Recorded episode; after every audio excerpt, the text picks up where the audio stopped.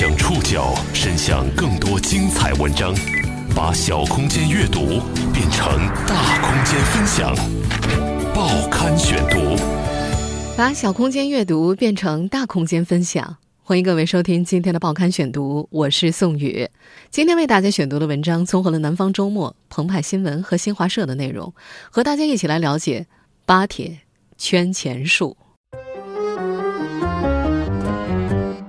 还记得前段时间风靡网络的网红巴铁吗？被称为交通拥堵新方案的巴铁一号模型车亮相，这是由两层设计而成，啊，又像是巴士，又像是地铁。上路以后可以缓解主要交通干道百分之三十五的交通拥堵。之前在网上爆出概念图时，网友们啧啧称奇，感叹它是中国最前沿的黑科技，感叹中国制造终于迈出了一大步。不过，从全面拥有自主知识产权的全球首辆空中巴士，到小学毕业发明家和 P2P 金融企业合谋涉嫌非法集资圈钱的把戏，剧情反转只隔了一天。报刊选读今天为您讲述巴铁圈钱术。早在今年五月的北京科技产业博览会上。一辆号称全面拥有自主知识产权的全球首辆空中巴士“巴铁一号”的概念图一经推出，很多网友都似乎被这神一样的创意震惊了。具有和地铁一样大的运力，还能像巴士一样在地面上运行，网友们一度啧啧称奇，感叹中华民族的伟大智慧，感叹中国制造终于迈出了一大步。好，站边，靠边，靠边，二、一，开始。七月初。在常州举行的车厢竣工仪式，也吸引了不少媒体前去采访。我现在是在巴铁一号实验车身车身竣工仪式的现场，大家可以看到我身后的这个四米八的大个子，那就是巴铁一号了。但是，剧情反转的速度挺快的。二零一六年八月二号，河北省秦皇岛市北戴河区戴河镇车站村，巴铁一号进行三百米的路程实验，短短三百米。中途突然停车，这次不成功的测试，让小学毕业的发明家和 P2P 金融企业合谋涉嫌非法集资圈钱的把戏，很快浮出水面。实际上，在六年前，巴铁就曾经引发过舆论漩涡，只不过那个时候它的名字还叫做立体快巴，民间发明家宋有洲是这个设想的提出者。宋有洲的微信名叫做“新大陆”，朋友圈封面是蓝天白云、青山草地之间一辆金色的双层大巴车。今年五十八岁的他，二零一零年以来一直在为他的立体快巴寻找新大陆而不得。出生在黑龙江生产建设兵团的宋有洲被称作民间发明家，只有小学文化学历。二零一零年接受南方周末记者采访的时候，他介绍自己曾经当过兵团战士，采过矿。做过木工，后来一直做生意，涉足过烟酒批发、水暖建材、石粉、饭店等多个领域。一九九九年被授予了平生第一项专利“礼冰花”，一种以压缩气体为动力、喷射出精美材质的庆典用品。在立体快八之前，他和合伙人在深圳成立了深圳市华氏未来泊车设备有限公司。早在二零一零年五月份，宋有洲就带着他的立体巴士模型和视频，在第十三届北京国际科技产业博览会上亮相。这个以电力驱动、通过铺设轨道、能够在小汽车头上跑，以解决城市交通拥堵的公共交通工具，因为被《纽约时报》的报道而引起了国内的关注。宋有洲随之就启动了立体快巴的商业化推广。同一年，上海交通大学汽车研究院为其出具了一份车辆和基础设施的可行性论证报告，结论是车辆可行，基础设施建设基本可行。事后，该学院声明参与该项目是个人行为。参与论证的张建武教授则表示，这一报告并不是很完善，技术上还是有些问题。二零一一年一月，根据《京华时报》的报道。北京门头沟区的相关负责人表示，原计划在北京门头沟地区建设的一百八十九公里立体快巴轨道项目仅为研究性项目，立体快巴计划就此夭折。过去的六年间，宋有洲投资入股的多个公司陆续被吊销营业执照，此后，宋有洲和他的立体快巴也逐渐淡出了人们的视野。不过没想到，二零一六年五月份，孙有洲带着他的立体快八缩小模型再一次出现在了北京国际科技产业博览会上。这次立体快八改名叫做巴铁，孙有洲的身份也变成了巴铁科技发展有限公司的总工程师。和他一起出现的还有巴铁科技发展有限公司的董事长白志明。这个巴铁是我以自然人的身份是投资投资一部分部分讨投资，呃，因为是我们我们看好这个这个项目。它可以缓解上路以后可以缓解主要交通干道百分之三十五的交通拥堵，因为它最大有利用了道路上面的空间二次空间。孙有洲在深圳的一位合作伙伴表示：“老宋啊。”去了北京之后，我们就没怎么联系了。听说他找了很多投资人，但这些年没一个成的。从五月份亮相开始，号称黑科技的巴铁很快吸引了媒体的关注。不过不出意外的是，因为技术上的可行性，他使出了和六年前相类似的舆论轨迹。巴铁投资方是否涉嫌非法圈钱，也成了人们关注的热点。只不过这一次，舆论的关注焦点是冠以“巴铁之父”之名的资本方白志明。报刊选读继续播出：巴铁圈钱术。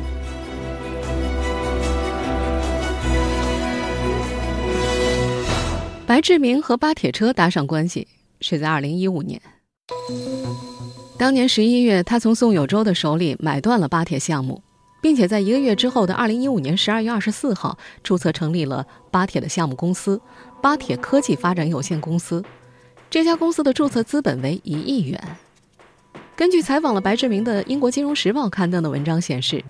宋有洲的公司当时已经陷入了巨亏，这笔交易在五分钟之内就敲定了。宋有洲原本为这项技术开出了三十八亿元人民币的卖价。但是经过两周的讨价还价之后，白志明付给了他五亿元人民币，并且答应项目盈利之后会给他分成。二零一六年六月二十八号，巴铁之父白志明发出了第一条微博，他的认证身份是巴铁科技发展有限公司的董事长。不过到了二零一六年八月八号，在巴铁陷入争议的时候，他的微博认证信息不见了。公开资料显示。白志明，河北邢台人，一九七零年出生，一九九零年开始创业，先后涉足于煤矿开采、水泥制造、房地产开发等行业，现任华银集团董事长，旗下有多家担保、理财、投资基金、地产、餐饮类企业。白志明还有另外一个名字白丹青，多用于华银集团旗下企业的工商注册登记当中。多份判决书表明，白志明和白丹青是同一个人。查询信用信息公示系统的最新结果，由白丹青担任企业法人、高管或股东的公司超过四十家，分布于北京、河北、上海、广东，行业则覆盖了互联网、房地产、金融、餐饮、农业等多个领域。二零一三年九月十八号，他在北京注册成立了北京华银凯莱投资担保有限公司，白丹青任公司的法定代表人。公司最初的注册地址在北京市海淀区信息路甲二十八号，位于北五环之外。二零一五年三月之后，华银集团旗下的公司陆续搬到了北京市东城区南主管胡同二号，也就是银河 SOHO。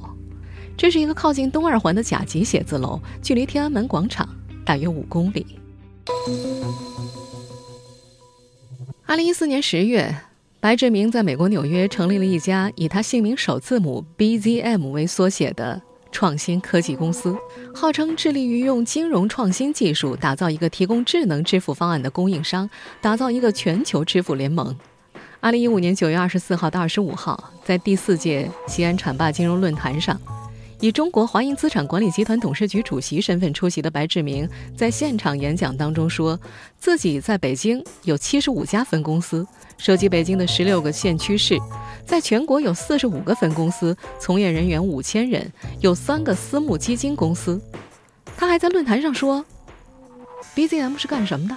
这是去美国整合华尔街去了，这是去美国收编万事达卡和 Visa 卡去了。我们的目标和宗旨是用五年的时间，让全球所有的银行为我们打工，所有银行的软件、硬件、支付系统终端，包括银行的机房，都用我们的。我们是专利的唯一的银行的紧密合作伙伴，因为我们的卡功能太多了，我们有 POS 机，有终端系统，有清算系统，以后国务院的财务科也得用我们的软件啊。在北京期间，白志明还做了很多事情。由他担任会长的中国建设企业联合会承揽偏远地区政府的基础建设工程，推荐协会会员单位参与施工建设招标承建。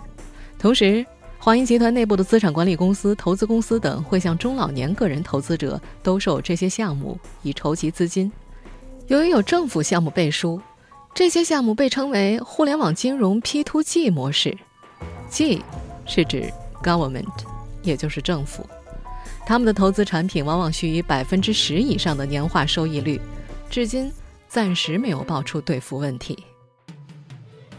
二零一四年十月，国务院下发第四十三号文，结束了地方政府传统的融资平台和融资模式之后，与社会资本合作的 PPP 成为地方政府提供公共产品和服务的主要方式。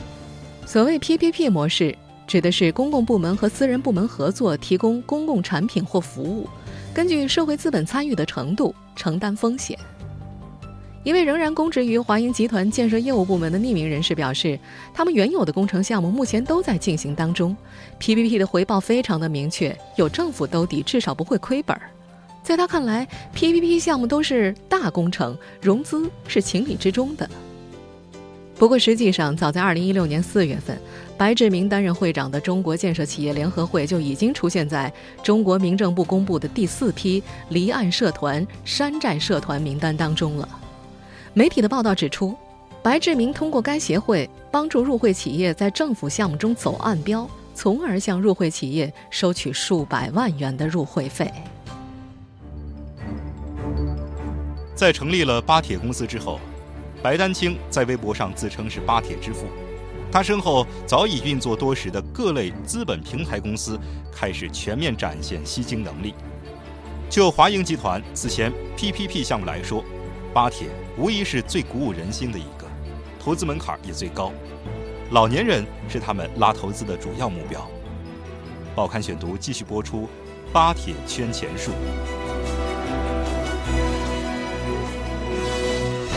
从二零一五年十一月将巴铁项目揽入华银集团，到二零一六年五月亮相北京科博会，巴铁科技先后和多个地方政府签署战略合作协议，推进落实巴铁项目。在科博会期间，他们还做客人民网演播室访谈。孙有洲说，巴铁批量生产之后，在国内可能至少要建十家厂以上，加上两千家配套，它的拉动性、带动性特别强。另外还可以带动消化钢材、电解铝、玻璃、水泥等产能过剩企业，比如每投一亿元轨道交通就可以解决八千人就业，可以拉动两点六亿 GDP。白志明则表示，采取政府的 PPP 模式和政府城投公司合作，既可以混合所有制，也可以百分之百自有投资，有一段时间特许经营会快速推广。在那期访谈当中，白志明还表示，他们会在秦皇岛建个厂，落地生产制造。秦皇岛一共规划了一百二十公里的巴铁线，第一阶段先做一公里的实验段，然后再做二十公里，接着是一百二十公里，计划投资一百二十亿元。曾经任职于北京华银凯莱资产管理有限公司宁波分部的理财顾问肖丽介绍，二零一六年三月份，他带客户。到公司参加推介会的时候，旁听了一期有关巴铁的项目介绍，具体内容他记不清了，但是他表示自己听了都感觉非常的激动。今年八月六号，澎湃新闻的记者以投资者的身份来到了华银凯莱位于北京东城区的总部，这家公司的业务员依然热情地向记者推荐公司的巴铁基金项目。他表示，巴铁基金是当前公司销售紧俏的一款产品。已经完成了两期筹款，目前在售的是第三期。这个产品属于私募基金，一百万元起投，以十万元为单位递增，分为一年期和两年期，年化收益率可以达到百分之十二。而面对记者巴铁项目尚未正式运营，收益从何而来的质疑时，这位业务员的解释是：巴铁基金的收益前期来自于企业分红。等到巴铁项目上路之后，线路运营、站铺广告、车厢广告、站台传媒以及其他衍生的出租产业都可以成为还款的来源，并且今后的收益会远超百分之十二。这位业务员还向记者保证，巴铁项目产业化指日可待，因为巴铁已经在秦皇岛跑起来了。但实际上，根据记者从巴铁公司和秦皇岛市政府了解到的情况，秦皇岛的巴铁项目仅为测试，将会于本月底拆除。为了消除记者的疑虑，这名业务员多次强调，巴铁公司和地方政府采用的是 PPP 合作模式，项目有政府信用背书，不用担心还款的问题，并且还反复强调，现在人们对 P2P 信任很低啊，但我们不是 P2P 啊。澎湃新闻的记者在华英凯莱暗访期间，不断有业务员从外面带来客户，而这些客户几乎全部都是中老年人。同时，公司对于突然到访的年轻客户，则表现出了相当的警惕。一位住在华英凯莱北京分公司附近的张大爷告诉记者，他是在出门买菜的途中被华英凯莱的工作人员在天桥上拦下来的。工作人员邀请他一同前往公司领取一份礼品。张大爷向记者出示了这份礼品券，上面写明，该券持有人在登记了个人联系方式之后，可以在公司领取一盒鸡蛋，或者一瓶油，或者一副老花眼镜。张大爷说：“我就是想来拿眼镜的，他们之前也没告诉我是推销理财产品呢。”另外一位在华英凯莱公司门口遇到的姚大妈则表示，她接到业务员的电话。让他八月六号上午到公司参加一个理财培训，记者则假装帮父母咨询，想和姚大妈一同参加，却在门口被工作人员拦了下来。工作人员见记者不像是他们的目标群体，立即表示没有培训这回事儿。姚大妈说：“哎呦，听说呀是被巴铁闹的，最近他们公司负面消息挺多的，估计怕你是伪装的记者。”但是这位大妈又表示。巴铁的负面新闻不会影响他的投资决策，他跟记者说：“华盈这家公司啊，我听说过的，这几年都没出过事儿，应该没问题。”记者在华盈楼下遇到的不少老年投资者都表示，华盈凯莱向他们介绍过巴铁基金，一旦有人表现出对巴铁理财的兴趣，就会被工作人员从华盈凯莱十七层的办公室带往位于三层的巴铁公司展示厅进行详细的介绍。曾经任职于北京华英凯莱资产管理有限公司宁波分部的理财顾问肖丽介绍，他们公司的重点就是向老人拉投资，说是上了年纪的叔叔阿姨一般都很有积蓄，这让肖丽觉得很过分。他在二零一六年二月份入职，公司规定每天早上六点就要出门发传单，然后是给客户打电话、走访企业，每天说是五点钟下班，但是经常会加班到晚上八点半以后。如果没有出单的话，每天回去打卡都会被上司批评。一天没业绩就要多加半个小时的班，加班打电话。不少员工没办法，只好找来自己的朋友、亲戚、同学来提升业绩。针对巴铁项目，二零一六年五月二十八号，一名网友在上海轨道交通论坛里留下了这样一段话：“本来就是小学生发明家拍脑袋的东西，居然被 P2P 看中，拿来圈钱。”随着巴铁技术可行性，华盈集团争议展开，关于巴铁项目背后的一系列问题被逐渐揭开。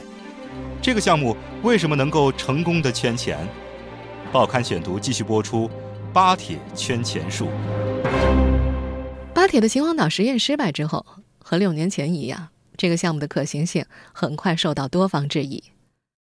国家发改委程世东。大家都认为它是不现实、不可行的，或者说是至少目前看是没有呃可行的这种呃推广实施的这种可能性，因为毕竟它受到的这种限制太多了。项目发明人宋有洲的小学文化也受到了多方质疑，对此，白志明还一度在媒体上进行辩解。至于宋总的学问，我说句真心话，在我心目中。相当于博士博士后，因为他拥有二百项发明专利。至于说开始是什么学校毕业，我也没有考考证，也没有意义。很快，涉事各地的政府部门也相继发出声明。秦皇岛市发改委先是称该项目是按照旅游项目审批的，而非交通项目。随后，北戴河区新闻中心的工作人员也邮件回复新华社记者，称双方的合作期限截止到二零一六年八月三十一号，试运行期满之后另行协商。此前，按照华银集团的宣传，注册成立于二零一五年九月十号，位于河南周口的巴铁科技发展有限公司，未来要承担巴铁的生产制造工作。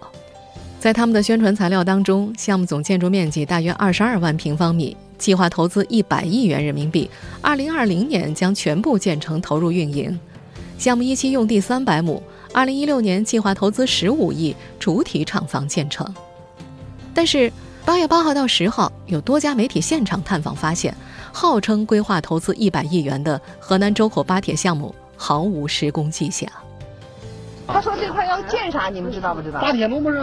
附近村民说，这里就是巴铁生产研发基地。七月刚举行过奠基仪式，但仪式结束后就没了动静，连奠基的牌子都拉走了，只剩下个大坑。来来了有两个坑，有个退休就奠完机以后就撤就走就撤走了。当地官方表示，这个项目没有施工，是因为土地挂牌时间不长，环评土地等相关手续尚未办全，目前正在办理当中。针对各方质疑，周口市的多名官员也表示，周口的巴铁项目无论能否建成，都不会给周口带来任何损失。按照规定，这块土地两年之内不投入使用，政府将会无偿收回。周口港区党委书记杜广贤：到一三年底的时候，我们周口有一个叫个姓周的呃一个人士过来，就是找我们管委会主任，就说呃有一个比较好的一个项目，是一个交通工具方面，说有没有你们感不感兴趣？完当时还不叫巴铁，当时叫什么立体快巴。他说如果正常生产以后。呃，年产值可以达到五十个亿到一百个亿吧。二零一六年八月九号下午，巴铁之父白志明还更新了微博，发布了巴铁运行的视频，号称“跑起来，再次测试相关数据，我们会持续前行”。巴铁能跑起来吗？回顾历史，我们不难发现相似的故事。美国人克雷格·霍吉特。与莱斯特沃克早在1969年就已经提出了类似巴铁的概念。当中国的巴铁项目红遍网络的时候，莱斯特接受了《新京报》的采访，谈到将自己的设计付诸实践的问题，老人很遗憾地回答：“这是个科幻小说式的设计，我们清楚我们的设计，四十七年来没有找到投资。”那么，巴铁在中国为什么能够圈钱成功呢？中国科学院高能物理研究所研究员张双楠在接受新华社记者采访的时候表示，近代科学起源于西方，而这一概念引入中国也就是近百年的事情。这样的历史差异导致国人对于科学的关注不多，有些人甚至弄不清楚科学与技术、科学与神话、科学和科幻之间的关系。近些年，中国民众的科学素养有显著的提升，但是和发达国家相比，仍然有不小的差距。根据中国科协发布的第九次中国公民科学素养调查结果，二零一五年我国具备科学素养的公民比例仅为百分之六点二。按照最新印发的“十三五”国家科技创新规划，这一比例预计到二零二零年才会超过百分之十。与此形成鲜明对比的是，美国具有科学素养的公民比例在二零零八年就已经达到了百分之二十八，瑞典公民二零零五年具有科学素养的比例就已经达到了百分之三十五。如果科学素养不高，缺少质疑的习惯，缺乏调查实证的精神，就容易被忽悠。此前有位民间科学家宣称自己在几年前就已经在电视上提到了引力波，居然有很多网友和媒体据此认为中国人比西方科学家更早发现引力波。张双楠指出，正因为科学精神的全民普及道阻且长，权威部门更要主动发声。很多时候。普通人甚至媒体记者并不清楚某个项目是否靠谱，相关领域的专家就应该主动站出来答疑解惑，相关职能部门也应该及时发布权威信息，澄清谬误，而不是在舆论的倒逼之下被动的回复。张双南还表示，目前地方政府和科学界缺少相对高效的辟谣机制，如果能够建立起完善的机制，对涉及科技领域的社会热点事件做出及时的回应，不实的传闻和骗局就会不攻自破。